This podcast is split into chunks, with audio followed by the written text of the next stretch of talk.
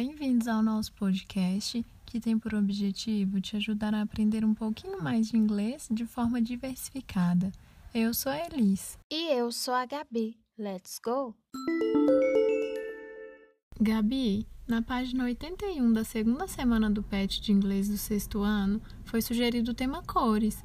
Lembrei das aulas de artes que tive na escola. Você se lembra quantas cores primárias existem? Hum, acho que sim.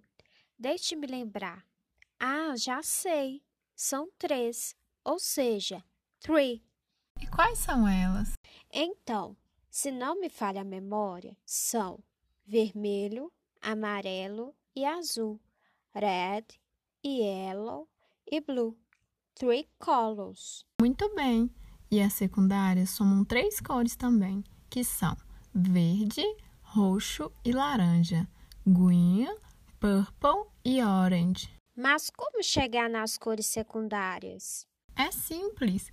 Se você misturar duas cores primárias, two colors primary, teremos as secundárias. Então, ao misturar red e yellow, qual cor obtenho? Orange. E se misturar yellow e blue, fica green. E por último, red com blue fica purple. Ou seja, a mistura de duas cores, two colors, dá uma terceira cor. Que legal! Mas Gabi, me conta aí, qual a sua cor preferida? Ah, Elis, gosto bastante do rosa, pink. E você? Eu sempre gostei muito do preto, black. Mas depois de uns anos tenho preferido o branco, white. Você consegue pensar em alguma forma de se aprender as cores em inglês que seja mais fácil de gravá-las? Eu acho que a leitura ajuda bastante. Você já ouviu falar da estratégia skimming? Não. O que é isso e como funciona? É basicamente passar o olho sobre o texto, ler de forma mais superficial. Para que você entenda melhor, abra o PET na página 82 e veja a atividade 2, to. Nela tem um pequeno texto em inglês.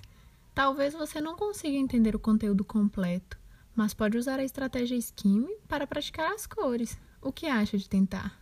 Acho ótimo. Deixe-me ver aqui. De acordo com o que aprendemos hoje, encontrei as cores yellow, blue e green. Isso. Está vendo como é fácil? Você pode utilizar essa estratégia de leitura para te ajudar a fixar os vocabulários que for aprendendo. Isso é incrível. Sem dúvidas, depois dessas dicas ficará muito mais fácil. Obrigada, Elis. Imagina!